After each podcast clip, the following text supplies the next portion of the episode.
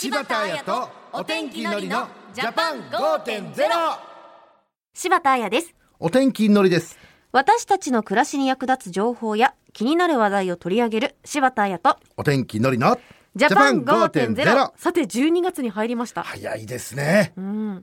月にもなるとやっぱ一気に寒くなりますし、うん。地域によっては雪のニュースも多くなってきますよね。雪ってさこの見てる分にはいいんだけどっていうなんで子供の時にはあんなに雪でテンション上がったのかね。今も上がるけどあら。柴さん今でもテンション上がるの？上がる上がる。あの多分私が雪でテンション上がるのってうん。運転しないからだと思うんですけど、ああ皆さん雪道の運転はご経験ありますか？ないんですよね。あもうないんだ。はい僕はねあのー冬場はねこのスタッドレスタイヤにしてるんですけど、うんうん。まあ、極力雪の日は乗らないっていうふうに決めてますね。う、ん、私たちが住んでる東京ですと雪が降ると電車止まったりとか、うん。道路通行止めになったりし結構ニュースになりますよね、まあ、そうですね。この雪の中のリポートする様子とか見ますからね、うん、そんな雪の中でも運転しなければならないドライバーの皆さんは大変だと思いますまあこの雪道を運転するにはいろいろと準備をしたりとかね。こういつも以上に注意深く運転しなきゃいけないですからね。そうですね。ということで今日のテーマは冬の運転の備えはできていますか？です。でもこの雪に慣れてない人はこの大雪の時の運転は避けた方がいいんじゃないかなと思いますけどね。うんそうですね。そのあたりも含めて今日も一緒に考えていきましょう。柴田彩とお天気のりのジャパン5.0明日の暮らしをわかりやすく内閣府政府広報の提供でお送りします。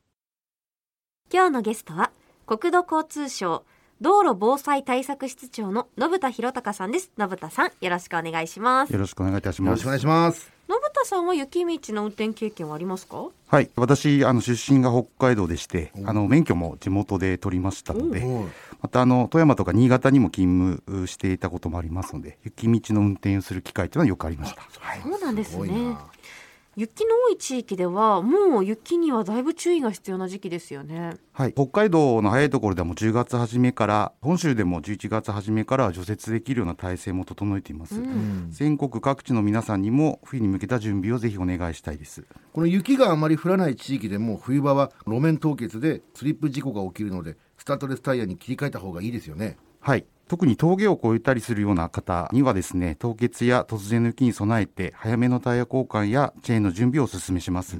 スタッドレスタイヤは雪道や凍結した路面でも、走る、曲がる、止まるといった車の基本要素が保たれるように、低温でも硬くなりにくいゴムが使われています。夏用のタイヤとは素材が違うんですねはい。スタッドレスタイヤは冬用のタイヤですが、雪や氷のない路面でも通常の運転操作をしている上では安心して走行できます。そうなんですね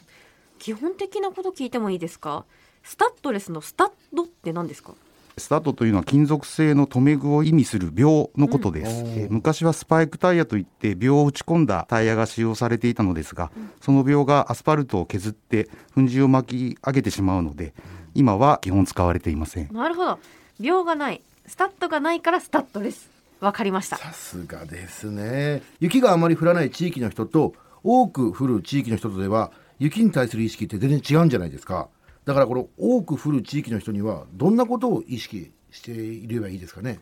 雪の多い地域の方冬場になりますと特に天気予報とか気象状況道路の最新情報を常に意識されていると思います。うん。積雪の状況によって道路状況変わりますもんね、この雪道の情報を集める上で何かこのいいサイトとかありますかね？国土交通省のサイトの中にですね、教えて雪ナビというサイトがあります。ここでは全国各地の雪道情報を画像で見ることができるほか、全国の道路のリアルタイム情報をツイッターで知ることができるんです。へえそんなのがあるんだ。あ今見せてもらってますけど。確かに使いやすそうですよのりさん、ねえ。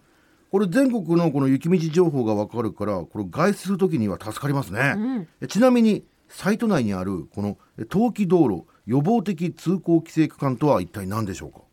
はい、大雪が降ると車が坂を登れなくなってしまいます。そのため大規模な立ち往生が起こる場合があります。予防的通行規制区間とは過去に立ち往生が発生したところとか道路の勾配がきついところで大雪が何時間も降り続くような時に早めに通行止めを行って集中的に除雪をすることで立ち往生を起こさないようにする区間です。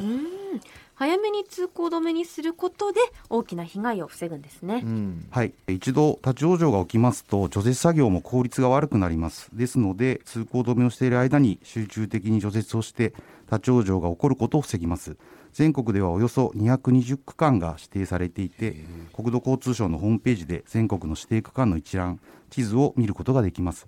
立ち往生が発生しやすいところ大雪の時に通行止めを行う可能性があるところですのでぜひ確認してみてください、それだけ全国の至る所で大雪の可能性があるということですね、うん。これ自分の地域はあまり雪が降らないから関係ないなんて思わずにねお出かけ前には意識的に確認しないといけないですからね、うん、そうですね。そして除雪は本当に大変そうですね。はい、道路の除雪に携わる方々地域の建設業の方々ですけれども昼夜を問わず24時間体制で冬季の安全な通行確保のために本当に頑張っていただいています、除雪作業中は除雪機械に近づいたり除雪車を無理に追い越したりすることは危険ですのでおやめください、本当ですよね。この除雪作業をしていただいている時はねこの感謝の気持ちを持って思いやりの気持ちですよねそうですね。はい教えて雪ナビは全国各地の雪道情報に加えて除雪に携わる方々や除雪機械の紹介もしておりますぜひご覧くださいはい。皆さん、教えて雪ナビで検索してください。はいあと私たちがですね雪が降る時に向けて覚えておかなければいけないこととかありますかね？大雪が予想されるとき一番お願いしたいことはできる限り外出は控えていただきたいというようなことです、うん。無理な外出はせずに安全を優先させるということですね。その通りです。大雪が予想されるときは大雪の23日前に大雪に対する緊急発表を行います。緊急発表が出されましたらできる限り外出は控えていただくともにですね外出が必要な場合にはしっかりと準備をした上で十分な時間的余裕を持って行動していただけるとありがたいですこの大雪が予想される時運転前にねこう準備しておいた方がいいぞっていうこととかありますかね？はい。雪道への備えとして事前にチェックしていただきたい項目があります。あ教えてください。はい、まずはスタッドレスタイヤを装着しているかあるいはチェーンを用意しているかです。チェーンについては大雪による通行規制が行われる時でもチェーンをつけている車だけが通れる場合もありますのでスタッドレスタイヤを装着される方も持っていると良いです。スタッドレスタイヤに加えてチェーンがあると安心ということですね。はい、冬を迎える前に準備されている方も多いと思いますけれども雪が予想されるニュースなどがあると販売店で品薄になることがありますので皆さんも事前にご準備をお願いします。うん、確かに雪のニュースがあると、チェーンやスコップなどが品薄だというニュース、合わせて報道されますね。うんよくあるよね。そのため事前の準備をお願いします。また意外と忘れがちなのが燃料です。そうなのよ。これね行くぞっていう時に限ってガソリンが減ってるなんてことありますからね雪道での低速走行は燃費が悪くなりますし雪による思わぬ渋滞に出くわした場合最悪燃料切れということも考えられます。特に降雪が予想されるときは燃料にも余裕を持っておいてください。このガソリンの残量が少なくなっててもねまたいけるかもなんて思ってしまいがちですけども、気をつけましょうってことですね。えまた車のワイパーのウォッシャーを使う機会も増えますのでウォッシャー液が少なくなっていないか確認しましょう。さらに凍らないウォッシャー液を入れておくと安心ですこちらもこの雪が降る直前ではなく事前に点検しておいた方がいいですね。はい、そして目的地の天気の情報だけでなく運転ルートの天候や路面の状況の確認や通行規制が実施されるかどうかも確認することも大切です、雪の少ない地域間の移動であっても運転ルート上の峠では雪が降っている場合もありますので注意が必要です。普段からのこの車の整備と事前の情報収集が大切だということですね。はい、あと準備といたしましては冬に車の中に入れておくと役立つものがありますか？何だと思われるでしょうか、えーヒントは雪道で動けなくなった車を動かすために必要なものですうーん、動けなくなってるので、外で作業できるように防寒着、長靴とか、あと毛布とかも必要ですかね。はい、その通りです。特に毛布はですね、防寒具になるだけではなくて、タイヤがスリップするような時にタイヤと雪の間に挟むことで脱出することもできます。あ。のりさんはその他何だと思いますか？任してください。一応私もね運転免許持ってますんでね、すごく頑張る。ー すごく頑張るのも大事ですけど、どうですか？はい、えーその他でありますと、えー、牽引ロープや、えースコップが用意してあると車が動けなくなった時に役立ちます。また冬の時期はバッテリーが上がりやすいので、もしものためにブースターケーブルなどがあると安心です。そうですね。この車のバッテリー同士をつないでこの救助するケーブルですよね。この雪道の運転に関してはいかがでしょうか？はい、車間距離をいつも以上に確保して急発進急ブレーキ急な車線変更を避けて慎重な運転を心がけてください。また吹雪で視界が悪い時は自分の車の位置を知らせることも役立ちますので昼間でもライトを点灯しましょう、時間にゆとりを持った運転も心がけてください。なるほど。過去の別のテーマでもやりましたよね、うん。やっぱゆとりを持った運転が大事なんですよのりさん。心がけます。はい。はい、ぜひお願いいたします。雪道の運転についても詳しくは教えて雪ナビに掲載しています普段あまり雪が降らない地域でも雪が降る時がありますしこの路面が凍結することもあるんですもんね。そうですね。だから少なくとも事前に車内の備蓄品などは忘れないようにしたいと思いました。うん。でもやっぱり一番大切なのは大雪が予想されている時は無理に外出しないということですね。はい、えーあらかじめ気象情報道路情報をご確認いただき大雪が予想されるときはできる限り外出は控えて安全を優先していただきますようお願いいたします、わかりました。今日は国土交通省の信田博隆さんをお迎えしました。信田さんありがとうございました。ありがとうございました。ありがとうございました。